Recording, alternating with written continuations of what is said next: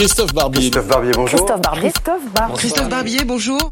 Bonjour Christophe. Bonjour Eric. Il n'est pas condamné, mais quand même, 5 ans de prison ferme, requis contre Bernard Tapie dans l'affaire des comptes du Crédit Lyonnais, c'est beaucoup. C'est beaucoup, c'est un réquisitoire très sévère, c'est pas encore la condamnation bien sûr.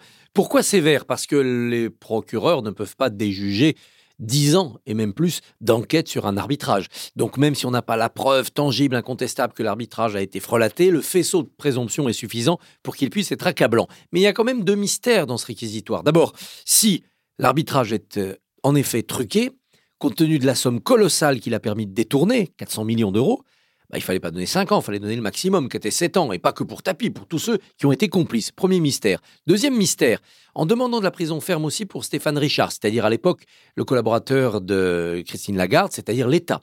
Et en demandant aussi une sanction très sévère contre le représentant du CDR, c'est-à-dire ce qui était devenu le Lyonnais à l'époque dans cette affaire-là.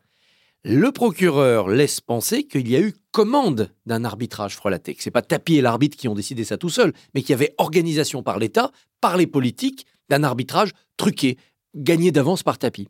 Si oui, eh ben alors pourquoi Christine Lagarde n'a été condamnée qu'à une sorte de, de réprimande, négligence, dispensée de peine? Pourquoi Nicolas Sarkozy, bon, il était président de la République, n'est pas du tout dans l'affaire, c'est sûr qu'il avait un privilège de juridiction, mais si ce n'est Nicolas Sarkozy, ses collaborateurs, tous ceux de la fameuse réunion du 30 juillet 2007 que le procureur cite, où sont-ils?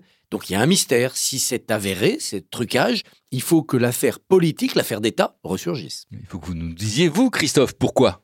Alors, moi je pense qu'il y a deux raisons. D'abord, je pense que sur le fond, à l'époque, lors de la vente d'Adidas, Tapi a de vraies bonnes raisons de ne pas être content du marché qui s'est fait dans son dos. Et que de ce côté-là, le Lyonnais n'arrivera jamais à me faire croire qu'ils ont bien servi leurs clients Tapi. Alors évidemment, là, on jugeait l'arbitrage. On revenait pas sur le fond de l'affaire. Et Tapi a échoué à revenir sur le fond de l'affaire. Maintenant, pourquoi politiquement, eh les dégâts sont limités? Bah, Parce que justement, quand euh, les politiques attaquent d'autres politiques, eh ben, c'est pour des raisons politiques. La gauche a attaqué cet arbitrage, ou pas pour que Tapi soit puni ou qu'on récupère l'argent, elle s'en fichait, simplement pour affaiblir Nicolas Sarkozy. Et maintenant que ça a été gagné, puisque Nicolas Sarkozy a perdu la présidentielle de 2012, les politiques ne veulent plus y toucher et laissent la justice nettoyer les égouts.